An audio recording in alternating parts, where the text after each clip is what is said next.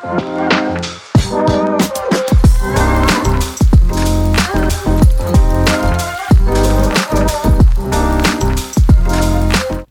привет! С вами подкаст «Шалом Питер». Здесь мы говорим о еврейском лайфстайле, как живут современные евреи в Петербурге и что их волнует. С вами две еврейские мамочки Ника Войтяцкая и Таня Нирман. Привет. А также мамкин волонтер Паша Кабанов. Всем привет. Ну что, ребята, как прошла неделя? Кто чем занимался? Таня? Я всю неделю занималась здоровьем. Я поняла, что что-то последнее время себя не очень хорошо чувствую и начала исследовать э, свой организм. Э, у меня сейчас огромный синячище здесь на спине. Я сходила к остеопату первый раз в жизни. Сходила к клору, проверила там всякие уши, носы. Ну, в общем, выяснила, в чем проблемка. Теперь буду работать с этим. Здорово, что есть решение. Тут у нас пугаешь своими синячищами. Извини. Что тебя там ломали остеопаты? Есть немножко. Понятно. В общем, в здоровом теле здоровый дух. Как же, Паша, твоя неделя прошла? Это какой-то ужас был, потому что на следующей неделе у меня вылет. Ну, я говорил там в прошлый раз, что едем в горы заниматься альпинизмом, и эта неделя, она полностью была посвящена закупке продуктов, сбору снаряжения и всяких там справок и всего остального. Так что вот... Что едят альпинисты? Много доширака? О, нет, там э, всякие сублиматы. кон- В общем, там это отдельная сфера, очень все дорого, там мясо, всякое, не, не тушенка там в банках, а это уже продается там, Ого, это как для космонавтов тюбики такое? ну, практически, да. Ну, и стоит тоже космических денег. Ну ладно, я надеюсь, ты потратишь на это меньше, чем наш Роскосмос тратит на запуск ракеты. Да, я тоже надеюсь. Ника, что у тебя было? О, ребят, конечно, училась всю неделю, сдала вчера экзамен по пригородам Санкт-Петербурга. Что за пригороды? Ну, у нас в Петербурге есть много пригородов. Шушары. Не В шушары. смысле, по музеям пригородов? Конечно, что? Петергоф, Рейнбаум, вот это вот все, Штекеншнейдер, мой любимый архитектор. Кого? А, Ясно? Хорошо, прочту вам потом курс лекций, скину презентацию я только Монферрана знаю. и 340 картинок, которые нужно было опознать на экзамене. 340? Ну, конечно, не, не за раз тебе 340, но нужно 340 ориентироваться. Это как экзамен в ГАИ, что ли, тебе показывают? Ну, типа тебе там 10-15 картинок показывают рандомно, и ты называешь. Круто. а Это кабинет себе. Петра Первого в Петербургском дворце. А есть какая-то викторина, ну можно заработать деньги? А, чтобы твои как бы сейчас знания использовать, монетизировать. Поищу, поищу, пойдем на что, где, когда. Ну вот, Кайф. а про семью могу еще рассказать. Мой муж в субботу ездил перевозить э, фонд «Старость в радость». Кто-нибудь слышал об этом фонде? Я нет. Я что-то тоже, ну, смутно. Ну, у нас есть две близкие подруги, Аня Гафонова и Елена Петухова, которые много лет помогают этому фонду. Можешь Фонд- передать им привет, кстати? Привет, девчонки! Фонд много лет занимается помощью бабушкам и дедушкам, которые находятся в домах престарелых, и они к ним приезжают, устраивают праздники, поздравляют, пишут открытки. Это очень мило. Аня снимает э, фоторепортажи, бабушки и дедушки просто в восторге от всего этого. И вот фонд переезжал из одного помещения в другое. Ну, Это, в принципе, не очень далеко было в пределах центра, но э, куча всяких столов, стеллажей, коробок и Мгм. так далее. И вот мой муж, который особо не в волонтерской теме, ему все это не очень близко, тем не менее, друзьям, волонтерам всегда готов помочь, Класс. приехать на грузовичке.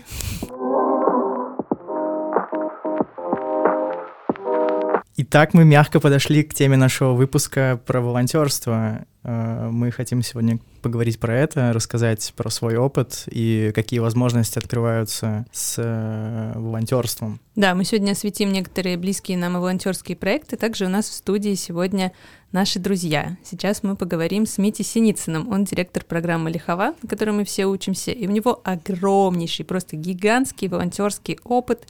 И он может с нами им поделиться. Митя, Митя, привет. Привет. Всем привет. Как дела, Митя? Что, э, что у тебя на этой неделе было волонтерского?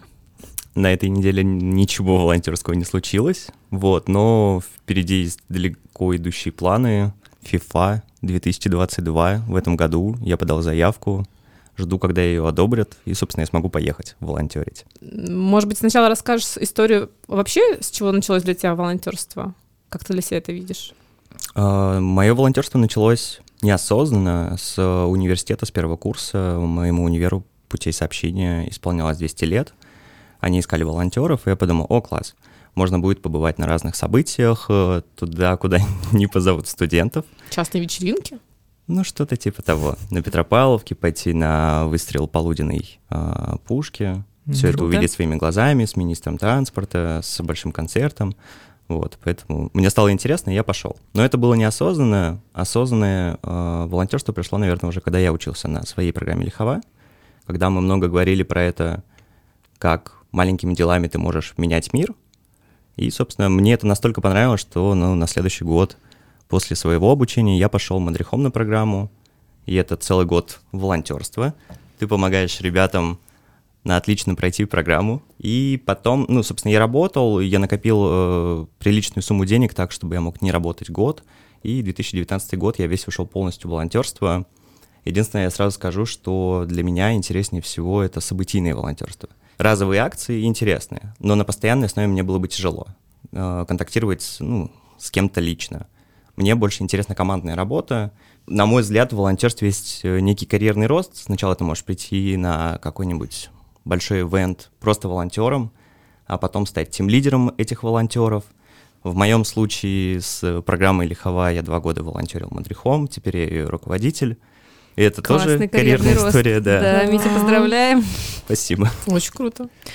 Здорово, что ты рассказываешь, что можно выбрать что-то в волонтерстве, какое-то направление, потому что иногда, мне кажется, создается впечатление, что тебе нужно будет обязательно таскать там мешки с мусором на раздельном сборе или сортировать крышечки в программе «Добрые крышечки». А что-то более интеллектуальное недоступно. Что ты про это можешь рассказать? Ну вот я могу вспомнить свой опыт, э, как раз начался с этого 2019 год мой. Э, Есть такая Dana Foundation, они организуют э, неделю мозга по всему миру. В Петербурге это было сделано благодаря Институту мозга Бехтеревой и Первому меду. Я им просто написал, что я хочу быть у вас волонтером. Они не набирали волонтеров, у них не было вообще открытых позиций для всего этого. Там э, волонтеры были студенты университета. И это был классный опыт, потому что э, ты оказываешься за закрытыми дверьми, э, где ты видишь технологии, которые еще далеко в нашем будущем, э, когда ты видишь человека, который действительно не может ходить, а он ходит в экзоскелете, и тебе это показывают. Когда тебе показывают нейрошлем, и как э, за счет компьютерных игр и силой мысли ты можешь управлять и играть, и как сейчас это развивается. То есть вряд ли бы я, как обычный человек, когда-либо в своей жизни бы это увидел. Но благодаря волонтерству, собственно, есть у каждого волонтерства свои плюсы, каждый находит э, то, почему он идет волонтерит. В принципе, в интернете можно легко найти 8 причин, почему люди это делают, там от альтруизма до э, кейсов портфолио, просто попасть за закрытые двери и так далее. Вот для меня это скорее кейс портфолио и то, что можно увидеть случайно. Ну, то есть Боже. это какое-то тоже своего рода вознаграждение за тот труд, который ты отдаешь, за твое время, твои ресурсы. Да, да, конечно. Ну, просто для многих людей, ну, есть, э, бытует такое мнение, что волонтерство это вот какой-то просто э, бесплатный труд, за который ты, там, не знаю, максимум тебя чаем с печеньками покормят, но на самом деле вот то, что ты рассказываешь, это тебе дает гораздо больше, чем ты получил бы, там, не знаю, не знаю, за работу свои деньги, да, и по сути ничего больше. А Тут э, какие-то возможности все равно открываются, правильно? Конечно. Ну, тут я могу в пример привести, если там сравнить с денежным эквивалентом на волонтера. Прошлым летом было Евро-2020 в Петербурге. Туда я уже шел как опытный волонтер, и меня взяли туда помощником э, главного управляющего всего чемпионата. С точки зрения работы это был супер классный опыт. Про- просто люди, понятное дело, э, болельщики, зрители туда не попадут. И ты сидишь все это время в интересных местах на стадионе, куда нет доступа, ты находишься на самом последнем этаже, где сидят СОшники.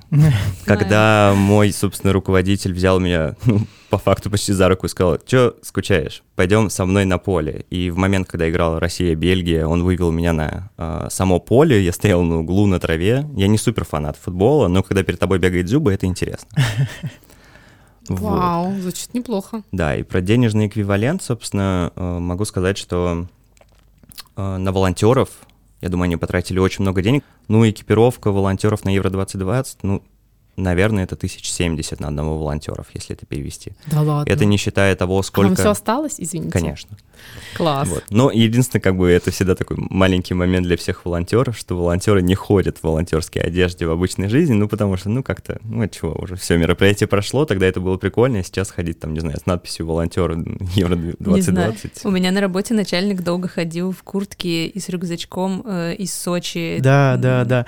Я тоже очень часто Олимпиада, вижу да? людей э, в городе, которые до сих пор в этих куртках гоняют. И на самом деле я, я тогда сам вот ради этой куртки, я очень хотел попасть волонтером в Сочи, но, ну, потому что там, там дизайн бомбический, вот, на мой взгляд. Э, Там это очень круто было. Там 10 лет назад э, вещей с таким дизайном не было. Скоро в 2024 году будет Олимпиада в Париже, и, казалось бы, Париж не так далеко от э, Питера, и можно подать заявку будет в ближайшее время и попробовать поехать туда волонтерить. Ну, как будто это все очень глобально, когда-то там через несколько лет. А что здесь сейчас? Какие, ты знаешь, сейчас волонтерские проекты, в которых можно поучаствовать? Шалом, Питер. э, У нас э, как минимум есть в еврейской общине организации, куда можно прийти, и тебе всегда будут рады, и ты можешь им помочь. У нас есть э, благотворительная организация Рахамим, куда можно прийти и помочь. Э, Контакты, я думаю, мы сможем всем после этого выпуска дать. Хесет Авраам, где точно так же требуется много помощи для подопечных. э, Можно делать онлайн занятия э, для них, можно э, подключиться к проекту Join Tech и приходить подключать пожилых подопечных к планшетам, к телефонам, учить их пользоваться.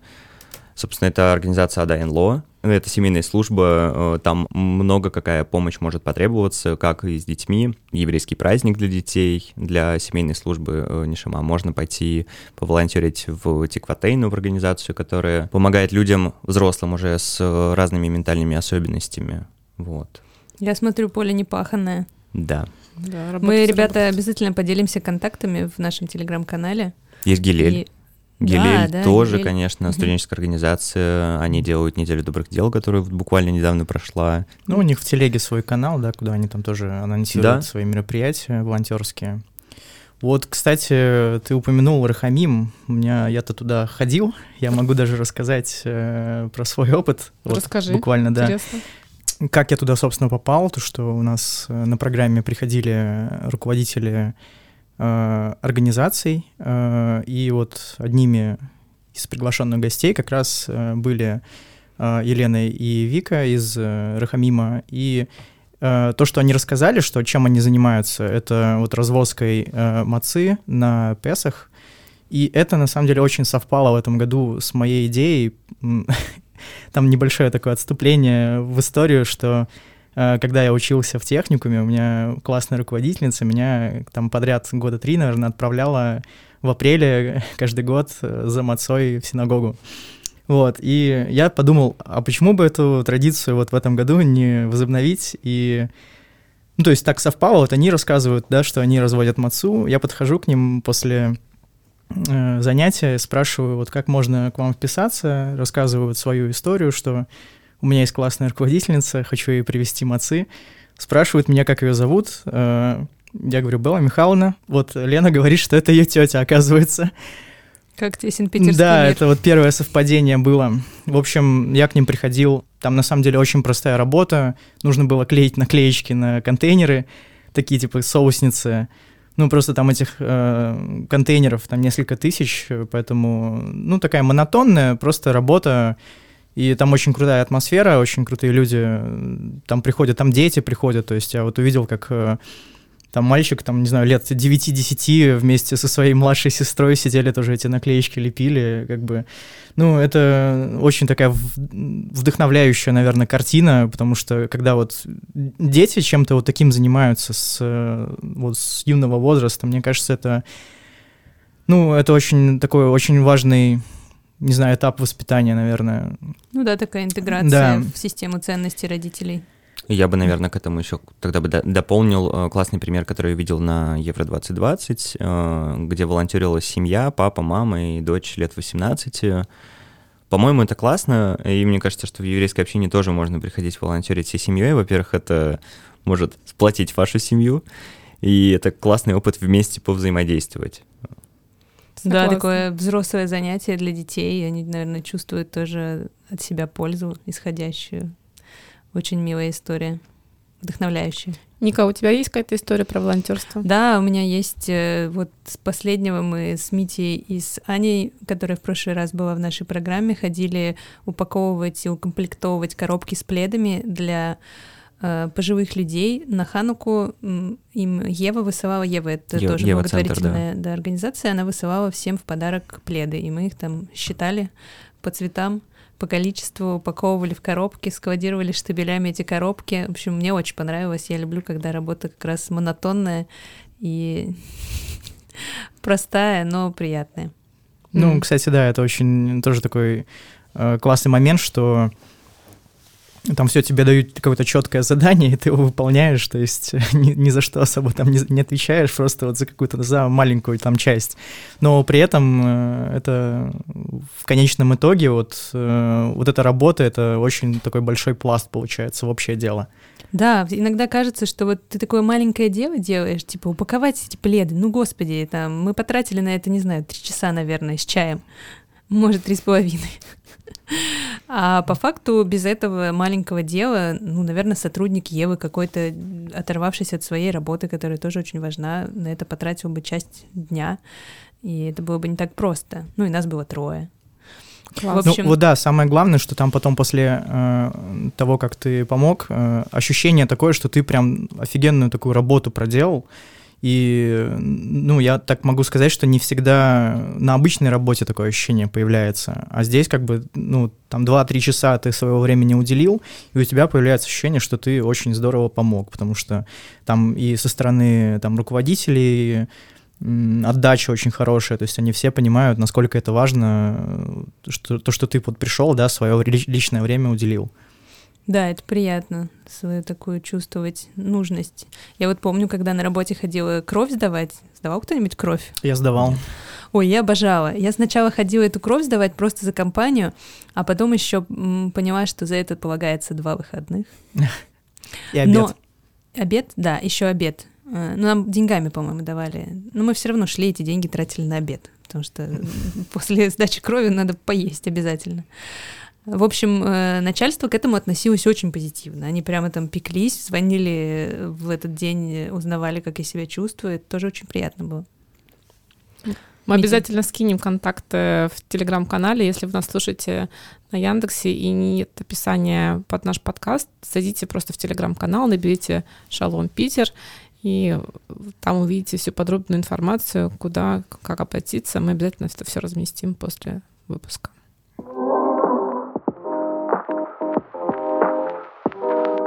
Митя, спасибо большое тебе за то, что ты поделился своим опытом, таким обширным, своим видением волонтерства. Приходи еще на наш подкаст.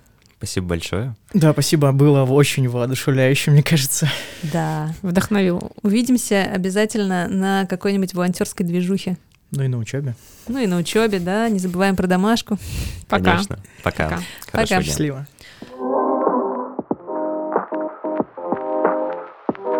Так, ребят, мы услышали сегодня Пашин опыт волонтерства, Митин, мой скромный. А, Танюша, у тебя, я знаю, что ты была каким-то невероятным руководителем одной большой площадки. Что это было? А, У меня есть опыт э, волонтерства мероприятий. Мне тоже близка тема, как и именно ивентов. И я участвовала как волонтер в нескольких тедах, TEDx. А, Один в Санкт-Петербурге, другой в Сочи. Подожди, это тот самый TED? Тот самый, да. Вау!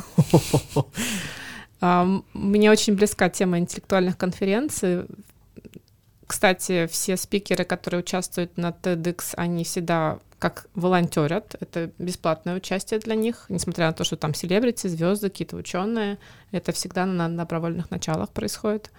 И практически все э, члены организации этого мероприятия это волонтеры, э, включая и менеджерский состав. Я была менеджером а, TEDx Красная Поляна а, в апреле прошлого года.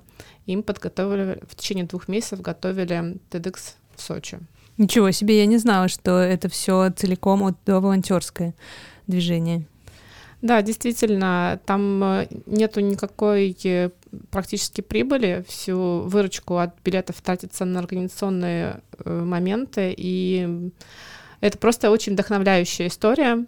Э, все спичи, которые говорят э, спикеры, они помогают в конечном счете людям что-то найти в себе, какие-то новые смыслы, а, разобраться в новых а, научных вещах, которые происходят в мире. И это очень важно. Я почувствовала, что я бы хотела быть сопричастной к этому проекту, и сама вписалась в этот проект, э, проявила инициативу, и меня взяли. А, что, что тебе это дало, что ты оттуда вынесла? А, я поняла, что даже такие масштабные мероприятия можно делать только за счет э, идеи, для меня это раньше казалось невероятным. Я думала, что люди вообще могут работать только за деньги. Нет, оказывается, люди могут хорошо работать просто потому, что им нравится эта идея. Я была невероятно вдохновлена, потому что люди, которые были на моем проекте, были очень крутые. Крутые дизайнеры, крути, крутые СММщики, крутые копирайтеры. И это невероятный опыт для меня в плане работы с командой. У меня есть маленькая история, про которую я хотела вам тоже рассказать. А, в 2019 году я путешествовала по Австралии и была в одном городе Западной Австралии Перт. Угу. И увидела формат волонтерства, который для меня был раньше ну, просто невероятен. А, я пошла на обычную экскурсию э, в городе. Я знала, что в центре города есть бесплатные экскурсии. Я пришла в информационный центр в центре города и увидела э, нашего экскурсовода. Ему было явно за 80. Ничего себе. Да, это был австралиец, э, который хорошо знал и любил город Перт. Мы около часа гуляли в жару, было где-то плюс 30, это было днем. Он шел быстрее всех. Ничего себе, э, спортивный парень. Очень. Ну, я, честно говоря, в конце выдохлась. И при всем при этом он еще что-то говорил, жестикулировал, а в конце, когда мы уже закончили ну, эту экскурсию, я подошла к нему, ну, на моем э, ломаном английском, э, спросить, э, как, как вы здесь работаете, почему. И он рассказал о том, что Э, я волонтерю. Мне нравится рассказывать э, людям, которые приезжают в наш город, э, о нем, и я получаю невероятное удовольствие от этого процесса. И мир мой в этот момент просто перевернулся, и я поняла, что волонтерить могут все, вне зависимости от того, чем они занимаются, и можно по-разному волонтерить. Можно быть и 80-летним дедушкой, в Западной Австралии и просто показывать людям, влюблять в свой город, и это тоже прекрасно. Прекрасно. Ну, это круто, да. Действительно прекрасная история. И стар, и млад могут э, как-то послужить обществу и себя порадовать. Есть же категория серебряных волонтеров, и мне кажется, как раз ну, люди на пенсии, которые выходят, у них появляется много свободного времени, и э, те, кто для себя открывают такие возможности, мне кажется, они вот получают такой хороший кайф. Сегодня мы решили поговорить не только о позитивном опыте волонтерства, где единороги скачут на радуге и все получают какой-то кайф от процесса. Э, у нас сегодня есть гость, наша еще одна однокурсница по лихове Аня Морозова. Привет, Ань. Привет-привет. Привет. А, Аня нам сегодня расскажет про опыт волонтерства, который был не очень хорош. Ань, какая у тебя есть э, замечательная история? Ну, я, собственно, зооволонтер. А, что-что? Зооволонтер, то есть волонтер, который помогает животным. Котикам? А, котикам, собачкам, э, лосям, а, мишкам, лисичкам и так далее. Как началось твое волонтерство в Пока что ничего не предвещает, да, беды. А, все началось, мое волонтерство в Санкт-Петербурге началось а, с пандемии, когда моя основная работа, туризм, был погружен просто в дикую депрессию. Я увидела, что у нас а, в Ленобласти есть такой центр помощи диким животным Велес, и подкинули четверых маленьких лосят. А так как лосята без мамы, их нужно выкармливать, и поэтому нужно молоко. Поэтому мы с мужем сели в машину, поехали в конюшню, взяли козье молоко, э, выкармливают лосей и, собственно, всех-всех животных диких козьим молоком. Было самое забавное, когда мы забрали молоко, привезли, было уже темно, мы привозим, отдаем и смотрим, лосенка. Я когда увидела этого маленького лосенка, у меня, честно, глаза вылезли. Там под два метра, там уже вот такие рога. Откормили, в смысле, успели уже? Ну вот они, понимаете, они маленькие, они как бы, они, оказывается, не очень маленькие. По возрасту-то да, а по размерам нет.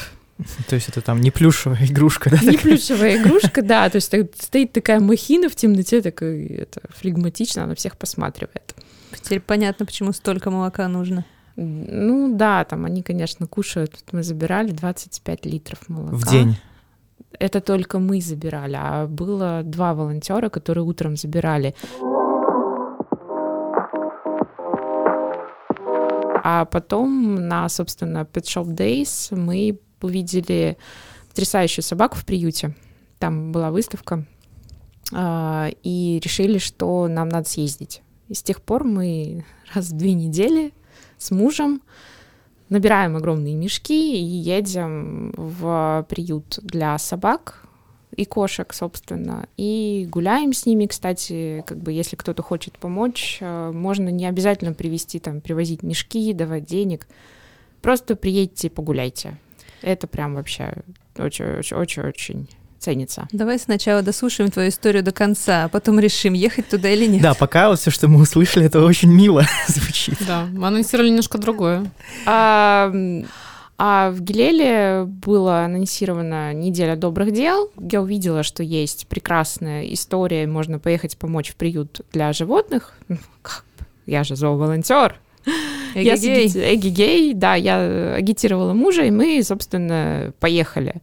То, что мы увидели, мягко говоря, привело нас в ступор. Приют находится в жилом массиве, тире, там деревня, да, там то ли дачи, то ли как э, потом сама хозяйка приюта сказала, там у них цыганский табор еще есть. Ну, короче, там прям место ого-го. А мы прождали 40 минут перед воротами, нас не запускали, причем приехала группа 20 человек из Гилеля. Когда нас запустили, мы увидели просто трэш, огромное количество собак.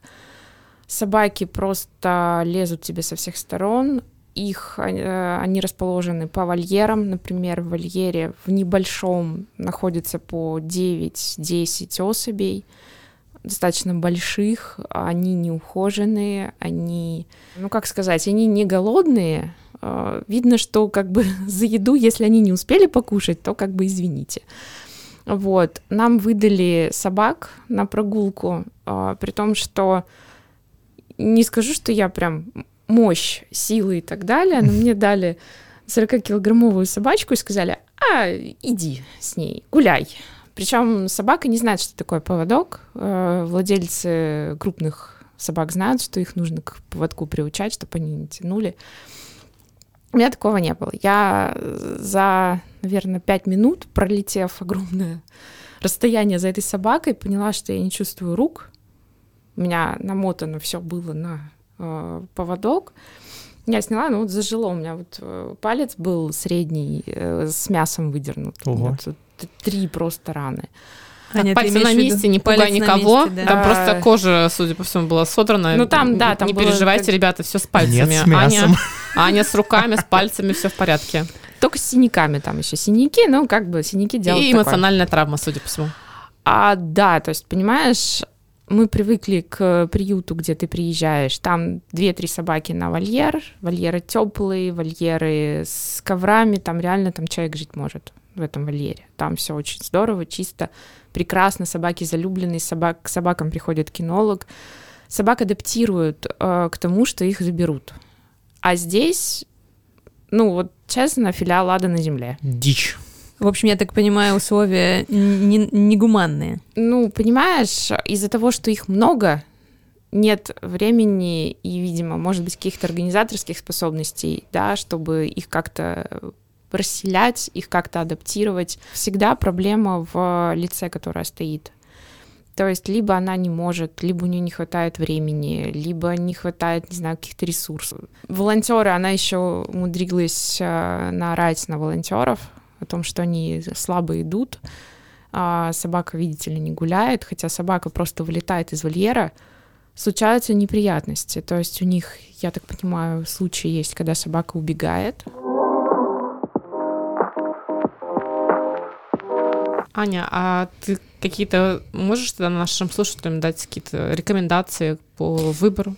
А, на самом деле, слушайте, я хочу сказать о том, что сталкиваясь с негативным каким-то опытом, нужно не забывать о том, что волонтерить и помогать надо. Мне моя мама сказала, я ей когда рассказала, сфотографировала свои синяки, она говорит, ну и что? И вы что, еще раз поедете? Я говорю, да, потому что не помогать мы не можем. Поменяйте приют, поменяйте, попробуйте что-то еще, но помогайте. Не забывайте это делать. Это классно. Да, очень На самом приятно. деле, я думаю, что да, нужно, если особенно для вас это какой-то первый опыт или один из первых опытов, нужно как-то выбрать, наверное, знакомую организацию или по совету друзей, где вы примерно будете представлять... Или вместе с друзьями. Или вместе, да, вместо похода в бар выходные, э, где вы будете представлять, что вас ждет, и нужно, если вы вписываетесь в какое-то вот э, такое приключение типа Аниного, наверное, определить для себя границы, за которые вы не готовы уже зайти будете, и в, в том месте, где закончится уже ваша включенность. Какие-то экстремальные, наверное, виды просто не пробовать, если вы к ним не готовы.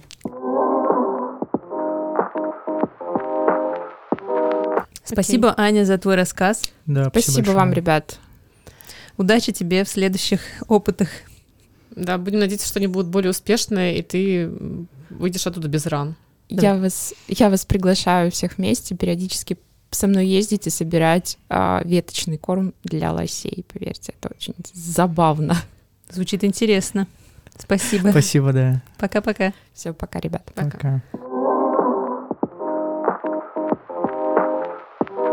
Итак, мы сегодня услышали несколько рассказов, э, позитивных и не очень. Э, Есть какая-то там мораль в этих во, всех вещах, что, ну, если волонтерство это, как не знаю, это состояние души. Э, Ну, есть такая тема. Вот у меня есть волонтерская мечта, то есть у меня есть какие-то примеры того, куда я хотел бы попасть. Есть ли что-то такое у вас? Николай, что у тебя с мечтами? Не знаю, я вот ездила в Керчь э, в археологическую экспедицию, мы там копали древнегреческие какое-то поселение, Мирмеки называется, и мне бы хотелось еще что-то такое сделать. Мне очень понравилась такая причастность к истории, к искусству, к культуре, к древности. Это хороший пример. Давай, Паша, расскажи, что у тебя. Э, Про археологию тоже я тоже с э, детства мечтал попасть. Ну, у меня один раз э, была история, что я попадал на раскопки у нас в Ленобласти. Вот, еще я хочу очень поехать э, в Антарктиду в качестве волонтера на станцию на целый год. Прихвати моего сына с собой, я думаю, ему тоже понравится.